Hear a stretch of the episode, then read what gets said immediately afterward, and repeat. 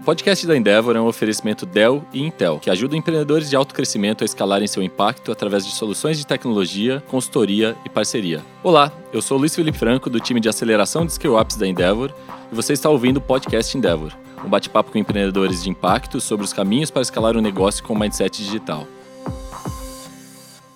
Nessa temporada, nós estamos conversando com alguns empreendedores que participam do Scale Up Transforma, um programa de aceleração da Endeavor patrocinado pela Dell, Intel e o Media Network. Com a parceria da Dell e da Intel, eles também têm acesso a soluções de infraestrutura e tecnologia, o que faz os negócios escalarem mais rápido, gerando mais impacto e transformando o mercado em que estão. No episódio de hoje, nós vamos bater um papo com Ronaldo Tenório, fundador da HandTalk, que está sendo acelerada no Scale Up Transforma. Ronaldo, Obrigado por ter vindo, cara. A gente sabe que o dia a dia do empreendedor é super corrido. Você tirar esse tempo para a gente gravar esse podcast é. A gente sabe que é um baita desafio.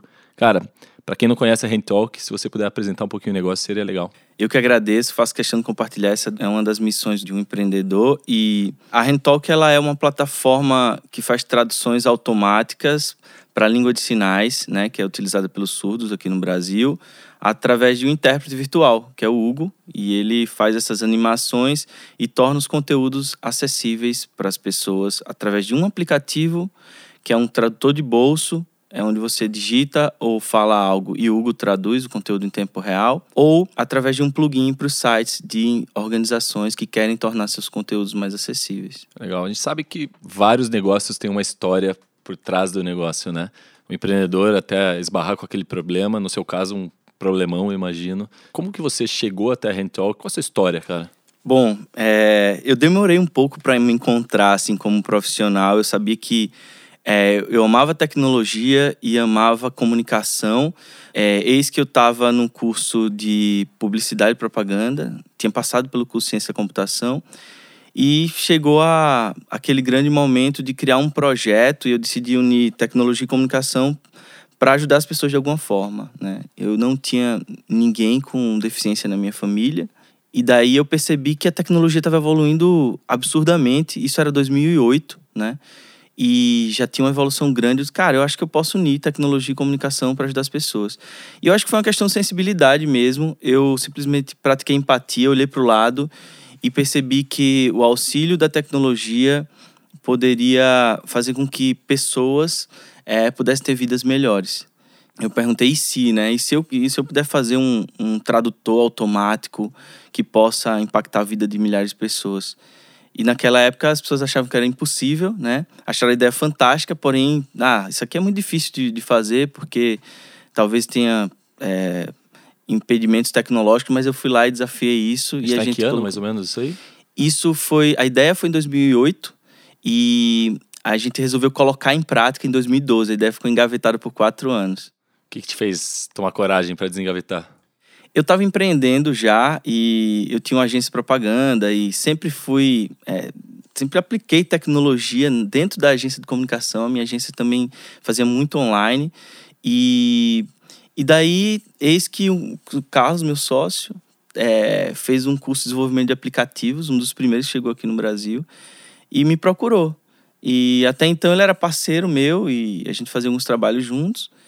E eles, cara, eu tô louco para desenvolver uma, um aplicativo. E aí eu puxei aquela ideia de lá de trás. Cara, eu tenho uma ideia aqui que se a gente colocar em prática, eu acho que vai ajudar muita gente. A princípio não era uma ideia de negócio em si, mas era um desafio tecnológico de ajudar a vida das pessoas de alguma forma. E aí ele foi lá, a gente fez um protótipo, inscreveu num prêmio. O não a gente já tinha, a gente poderia perder tranquilo. E, e aí a gente ganhou esse prêmio, recebeu investimento anjo, e começou a brincadeira ficar, ficar mais séria, né? Eu gosto muito dessa etapa do, do negócio, porque entre a ideia e o sonho e você encontrar um produto que tem um fit de mercado, que a gente chama de product market fit, é uma vida, né? Cara, em alguns momentos são é, negócios mais tradicionais e mais, é, mais óbvios que em semanas você acha esse fit de mercado. Outros casos, como a gente viu em episódios anteriores do nosso podcast, pode demorar anos. Como foi essa jornada entre 2012, que vocês toparam o handshake lá, cara, vamos fazer isso aqui, e você ter o produto que você fala, cara, estamos resolvendo isso de uma maneira bacana, agora o nosso desafio é escalar? Então foi uma trajetória super longa, assim, né? Apesar de ter apenas seis anos, mas foi bem intensa, vem sendo bem intensa, porque a gente não sabia muito bem a proporção que isso ia tomar, né? Com tecnologia tem muito disso, né? A gente acha que vai fazer um negocinho local e de repente o negócio cria uma proporção que a gente não imaginava. E nosso desafio era tecnológico, era de fazer uma solução que resolvesse um problema é, a gente começou a, mergulhar, né? Começamos a mergulhar na, na comunidade surda, entender de fato que, é, qual era a dor dos usuários e como a tecnologia poderia ajudá-los. E aí lançamos o aplicativo, né? E o aplicativo bombou, hoje está com mais de 2 milhões de downloads, é muito utilizado é, nas escolas, em casa. Naquele momento, o app não tinha um modelo de negócio sustentável ainda. Né? Então a gente não tinha uma receita considerável com o app. A grana do investimento anjo tinha acabado. E a gente disse, e agora? O que é que a gente vai fazer? Cara, as melhores ideias que os empreendedores têm são quando eles têm menos grana, né? É onde a gente tem que tirar o coelho da cartola e conseguir tirar uma ideia bacana para resolver um problema. E aí, foi em 2014, um ano depois de lançar o app oficialmente, foi que a gente criou um plugin para os sites. A gente percebeu que existia uma lei de acessibilidade, as empresas precisavam se comunicar com 10 milhões de pessoas, tem 10 milhões de SUS hoje no Brasil. Tinha uma barreira de comunicação, não tinha comunicação entre eles, né? E aí a gente percebeu, cara, acho que a gente consegue criar esse plugin para tornar o conteúdo acessível, cumprir uma lei e resolver um problema das organizações. Beleza, a gente está em 2016 agora, 2015, 2016. Cara, seu desafio agora é: temos um produto, vamos escalar. Cara, como que foi esse momento, ou como vem sendo esse momento para vocês da Hand Talk? O que você, como empreendedor, você e o seu sócio, como o processo de estruturação do time mudou. Conta um pouquinho dessa transição, talvez, que para a gente na Endeavor a gente chama de fase de startup para scale up, né? Porque o seu desafio agora é de escala. Nós somos empreendedores de impacto social, então estamos lá naquele entre é, a ONG e um negócio convencional, né? Aquele famoso setor 2,5. Mas para buscar referências, eu tive que chegar até as pessoas que estavam à frente das grandes startups que não necessariamente eram um negócio de impacto. E eu botei a mão na massa e fui aprender é, como que eram os processos de vendas das, das grandes startups e trouxe essa metodologia para dentro, né? Então, a partir daí, trouxe um gerente de vendas, é, trouxe plataformas para trazer inteligência de vendas para a Rentalk também. É, hoje eu acompanho tudo praticamente celular, via um monte de aplicativo que eu consigo monitorar bem o desempenho e a gente é, criar uma gestão, a gente aprendeu a criar uma gestão baseada em números, né? E para ser um empreendedor social, você não precisa ser nem missionário nem mercenário, né? Então, assim, a gente precisa manter essa balança equilibrada, né? De olhar para impacto e olhar principalmente também para resultados. Uh, talvez uh, alguns negócios é, por terem pessoas mais militantes pela causa na frente, esquece um pouco dessa outra pegada venda, do resultado. E a gente tenta sempre manter essa balança equilibrada, né? É, tem que ter o emocional de um lado, né? E o racional do outro. Isso tem que estar tá bem equilibrado. Como que você, no momento de crescimento, como você está agora, consegue manter uma cultura de agilidade, velocidade, foco no cliente? Como que isso traduz na real? Ao mesmo tempo que eu procuro ter metas bem agressivas, é, com meu time de vendas e calibrar bem esse playbook, fazer com que a gente tenha as melhores argumentações para as principais objeções e trabalhar como as principais referências startups estão trabalhando hoje, né? Sendo de impacto ou não. Além disso, uma coisa que faz a gente equilibrar com essa questão da cultura, do propósito, é justamente são justamente os depoimentos. A gente recebe muitos depoimentos de usuários em que muitas vezes quem está vendendo ou quem está programando lá, ele não percebe esse impacto, porque muitas vezes o desenvolvedor está preocupado com a linha de código que ele está desenvolvendo, o vendedor está preocupado com a meta dele. E sempre, constantemente, eu procuro pegar esses casos impactantes e dizer, cara, a tua venda que você fez está impactando a vida da, da pessoa tal que mora em tal lugar. E isso faz com que a gente mantenha essa cultura forte de impacto, mas ao mesmo tempo não, não deixe é, algo solto na questão da cobrança, com números, com resultados, com vendas. Quantas pessoas vocês são hoje lá? Somos 25. 25 pessoas. Uh, um negócio puramente digital, né? É um negócio com uma base tecnológica muito forte. A é, tecnologia é um core para você. Como foi a, a, evolução, o amadurecimento da sua, do seu mindset digital, do seu mindset tecnológico ao longo lá desde 2012 até agora. Como é o seu time nessa, nessa área? Quais são os seus principais desafios hoje? Quais eram antes e como você se estruturou para tal? Então, a gente já nasceu com tecnologia, então isso foi fácil, vem sendo fácil para a gente. Eu acho que não, não é um problema, eu, pelo contrário, eu acho que é o nosso grande diferencial. Todo mundo que que faz parte do time, ele tem uma, uma ligação muito forte com tecnologia, né? seja pessoa de RH ou, ou cara de vendas. E é um desafio gigante que a gente tem de conseguir estruturar, porque a tecnologia muda a cada, a cada minuto. Tem linguagem de programação nova que surge, sistemas novos que são nos apresentados, mas a gente tem que ver, analisar sempre custo de mudança, né? E o impacto que aquela tecnologia pode causar para a gente. Então, a gente tem um time focado, inclusive, em novas tecnologias. É, a gente criou uma espécie de labs lá dentro, onde a gente está analisando futuras aplicações da Rental com inteligência artificial. A gente já trabalha hoje com inteligência artificial, mas tem alguns caminhos que a gente pode seguir para reconhecimento de movimentos, algo bem mais complexo, mas ao mesmo tempo que vai resolver daqui a alguns anos um problema maior. Uh, então hoje, basicamente, a Rentalk está dividida em duas grandes bases, né, que, uh, em São Paulo e em Maceió. Lá em Maceió fica o, o time de desenvolvimento, basicamente, o time administrativo. Então, eu tenho uh, duplas de desenvolvedores que trabalham lá, focando tanto na melhoria do produto quanto no back-end e tal. E, e, tem um time focado em linguística, que envolve tanto surdos, intérpretes, né, que é essa questão da língua, quanto é, pesquisadores, engenheiros de dados e é, pessoas que estão trabalhando na máquina de tradução da ferramenta. É um desafio porque a gente trabalha com tradução automática, né? Então é, é muito complexo a gente. É um trabalho complexo e minucioso para fazer o Hugo, que é o nosso intérprete virtual, ficar mais inteligente a cada dia. E isso, cara, vem de insights que a gente vai pegando experiências, entendendo novas plataformas, trazendo algo novo para dentro, testando, validando e tentando aprender com isso. Incrível. Tenta tangibilizar, talvez, essas mudanças tecnológicas que você falou. Tenta trazer um exemplo concreto, porque imagino que seja um, um desafio gigantesco a gente ver a inteligência artificial sendo até virou uma buzzword, né? Todo mundo fala de inteligência artificial, mas difícil ver aplicações reais. Eu acho que vocês são um caso é, de muito sucesso nesse, nesse aspecto. Lógico que tem um, um horizonte aí para ser explorado, é, mas tenta trazer um exemplo concreto de transformação tecnológica que vocês estão conseguindo trazer para o negócio. Há dois anos, a gente percebeu que a gente precisava mudar um pouco a nossa plataforma de tradução. Até então, a plataforma de tradução era baseada em regras, né? Ou seja, para cada tradução, para cada frase que eu tenho lá em português, tem uma regras cadastradas onde é, há aquela tradução para libras, né? Então, por exemplo, a frase "eu gosto de laranja", ela vira laranja gostar em libras, o sinal de laranja o sinal de gostar. Então, o, o problema com regras é que a gente tinha é, a gente tinha um problemão com grandes frases. Quando, quanto maior era a frase da tradução, mais erro a gente tinha. E foi lá que a gente percebeu, cara, a gente precisa criar uma solução baseada em estatística com inteligência artificial.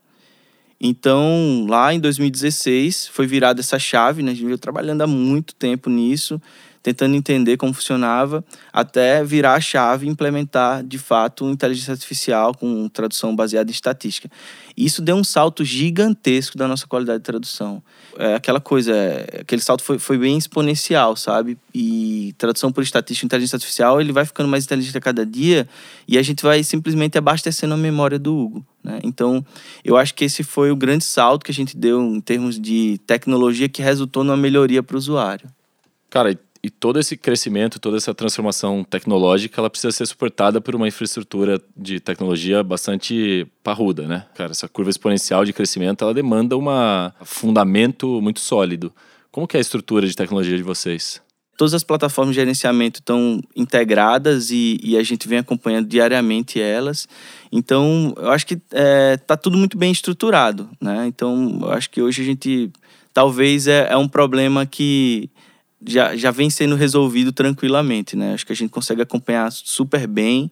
E o interessante é que quando tem matérias ou, sei lá, algo, uma divulgação muito grande, a gente percebe esse número é, crescente também no desempenho do servidor e a gente vê lá tudo aumentando em tempo real. Isso é muito bacana porque muitas vezes a gente olha para números, né? Ah, aqui tem X mil pessoas aqui acessando a plataforma ao mesmo tempo. E, na verdade, são pessoas que estão sendo impactadas aquele. Total. Imagino que lá, lá atrás muitas coisas tiravam sono com relação à tecnologia.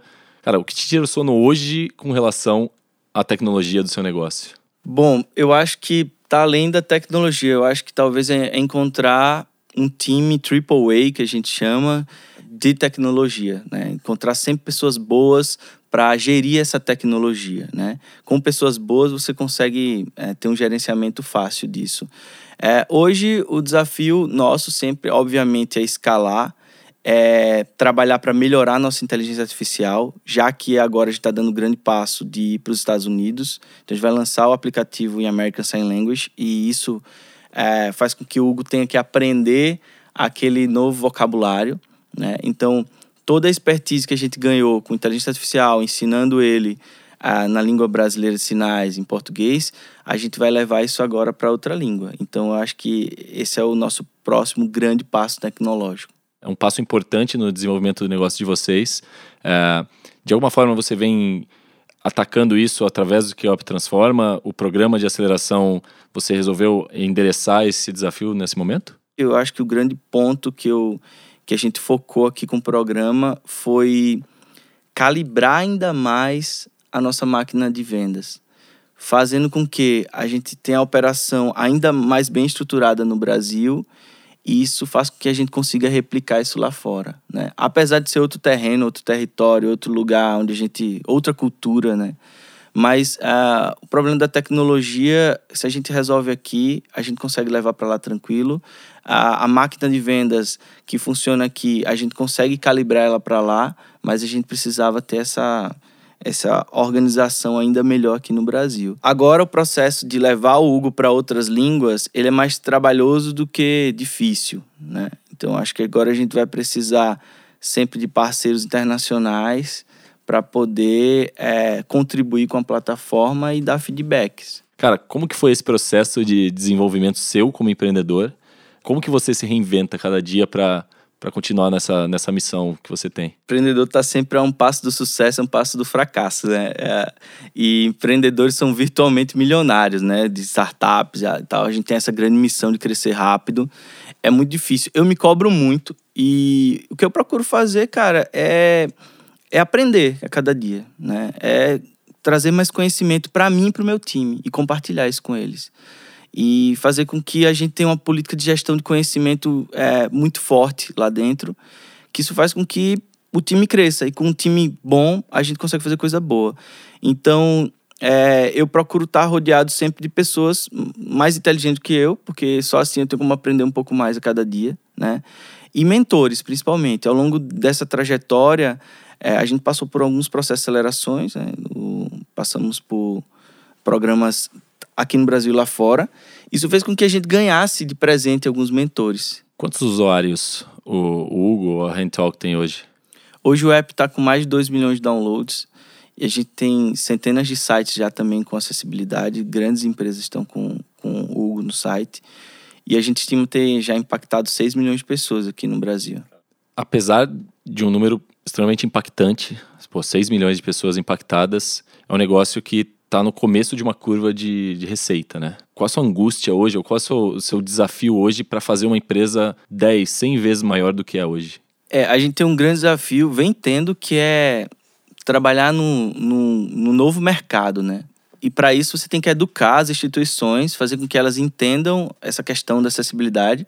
Primeiro porque organizações que compram da Rentalk, muitas vezes o cara que está comprando não entende de acessibilidade. E a gente tem que fazer esse trabalho de levantar a bandeira, mostrar que é, existe um problema, existem pessoas que querem se conectar com essas empresas. E esse é o grande vem sendo o grande desafio, né? A gente vem plantando essa semente há, há alguns anos. E, e agora isso vem surtindo efeito, né? Então a gente vem percebendo que cada vez mais a pauta na mídia está sendo falada sobre diversidade, inclusão, acessibilidade, está todo mundo falando sobre o tema. E quem não fizer vai ficar é, de fora, né? Então, as organizações estão percebendo que elas precisam estar dentro. E a angústia sempre é fazer com que as pessoas entendam que é, algo que faz o bem não necessariamente precisa ser de graça. É, o Brasil ainda tem muito essa cultura de, ah, se tem impacto é ONG, né? Então a gente tenta mostrar que há impacto, que é, que é um plus à oportunidade de negócio que o cara já tem, né? Então aquilo é uma oportunidade para o cara. E também faz o bem para as pessoas, que isso é melhor ainda, né? Cara, você tem uma missão. É, me vem muito aquela frase do, do Vitor Hugo à cabeça de nada é mais poderoso do que uma ideia que chegou no tempo certo, né?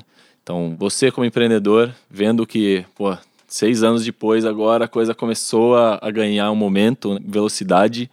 Cara, qual é o seu sonho grande, assim? Qual que é o, a transformação que você quer é, gerar e deixar no mundo com a Hand Talk? Eu quero deixar um legado para as pessoas, para que talvez lá na frente as pessoas lembrem de mim pelo que eu fiz, pelo que eu deixei. E muitas vezes a gente passa pela vida como coadjuvante, né? Então a gente tá reclamando de tudo, tá tudo errado, mas a gente não vai lá e faz, né? Então, eu talvez quis ser protagonista da minha própria vida, percebi um problema, tentei transformar aquela solução de problema em um negócio, né? Em que eu consigo é, de fato ajudar as pessoas e ter um negócio sustentável, que isso é a fórmula muito legal. E a outra moeda que a gente tem, que é essa do impacto do depoimento das pessoas, faz a gente se motivar cada vez mais. Empreender socialmente, é, você tem muitas oportunidades, porque o, o Brasil tem muitos problemas sociais. Né? Então a gente consegue encontrar formas criativas, que o povo brasileiro é muito criativo, e inovadora de resolver um problema grande. Cara, essa é a última entrevista de uma temporada que a gente entrevistou empreendedores do Scale Up Transforma. É um programa super especial nosso, em parceria com a Dell, Intel e o Media Network. Nós somos uma organização de apoio a empreendedores que sonham grande. Essa sua última mensagem, eu acho que deixa um recado muito, muito legal e muito inspirador para quem está nos ouvindo, assim, de cara, sonhar grande e sonhar pequeno dá o mesmo trabalho e temos tanto é, tantos problemas no nosso país, tantas oportunidades para no nosso país, mas no mundo para a gente endereçar. Cara, completa a frase para mim. Empreender é deixar um legado, fazer algo bom para as pessoas e ao mesmo tempo criar algo sustentável. Show. E eu, eu queria também deixar uma frase que para mim é muito marcante, que ela fala muito que a tecnologia ela torna as coisas melhores para as pessoas sem deficiência, né? De fato, ela vem tornando as coisas muito melhores. Mas para as pessoas com deficiência, ela, ela consegue tornar as coisas possíveis. E a gente vem provando isso e através de uma ferramenta tecnológica a gente está conseguindo impactar a vida de pessoas que eu sequer vou chegar a conhecer. Sequer vou chegar a conhecer o lugar, o estado onde ela mora, a cidade onde ela mora, mas a gente está conseguindo melhorar um pouco mais da vida deles. Cara, incrível, incrível. Ronaldo, super obrigado pelo seu tempo, pela sua, pelas palavras aqui, super inspirador de verdade. Espero que tenha impactado milhões, quem sabe, é, de, de possíveis empreendedores. Hoje a Endeavor tem essa capacidade de chegar em milhões de pessoas aqui no Brasil e, e mundialmente. Cara, super obrigado por ter participado aqui com a gente. E obrigado a você que acompanhou nosso último episódio dessa temporada do podcast da Endeavor, oferecido pela Dell e Intel, duas parceiras nossas que têm ajudado desde sempre scale-ups a escalarem seus negócios por meio da tecnologia. Se você perdeu as outras conversas que tivemos nessa temporada, vale conferir no site da Endeavor o papo com Anderson Moraes, da Agenda Edu, Pablo Sales da Canton e Mike Caps, da TNH Health. E se curtiu o formato do podcast, conta pra gente quem você gostaria de ver na próxima temporada. Que as histórias dos empreendedores que ouvimos por aqui acelerem o crescimento do seu negócio usando a tecnologia como meio e o sonho grande como guia. Eu sou o Luiz Felipe Franco e até a próxima.